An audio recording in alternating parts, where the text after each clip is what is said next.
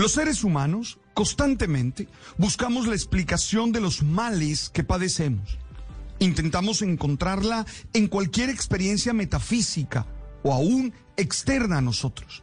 A lo largo de la historia, a través de los mitos, las leyendas y las creencias, hemos querido responder a esas preguntas misteriosas que tienen que ver con lo esencial de nosotros los humanos. ¿Por qué sufrimos?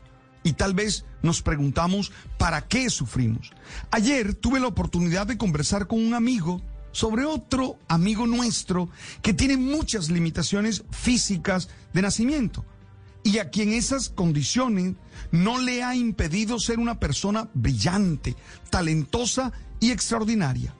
Mi compañero de conversación, quien es un conocedor de la tragedia griega, me decía que eso tiene que ver con la teoría de la compensación, es decir, de que los dones son una compensación con el mal que se vive. Creía que de alguna manera hay un Dios compasivo o unos dioses compasivos en el contexto griego que compensaban con distintos dones y talentos las limitaciones físicas por las que atraviesan algunos seres humanos. Esa es una de las explicaciones del caso de Homero, por ejemplo, un ciego lleno de poesía. En mi manera de entender el mundo y desde la fe católica que profeso, no podemos explicar las limitaciones ni las falencias humanas en Dios. Tenemos que hacerlo desde la genética y la ciencia, y en ellas encontrar una razón de ser. Lo que sí podemos y es necesario hacerlo es hallar un sentido en esas limitaciones para poder tener una vida que logre ser mucho más satisfactoria.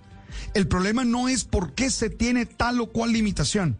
La pregunta real que debe inquietarnos es qué se puede hacer para ser feliz asumiendo esa limitación y poder vivir plenamente en medio de las cosas adversas que existen. Aquí se requiere evitar medirse con unos estándares irracionales, angelicales, que no expresan la condición humana y que lo único que nos hace es llenarnos de insatisfacción. Hoy quisiera que pensáramos en cómo cada uno puede asumir sus propias limitaciones y desde ella nos esforcemos por ser mejor persona, dar nuestra mejor versión. Estoy seguro de que no hay dificultad que le gane al deseo que cada uno tiene de construir la vida con la que sueña.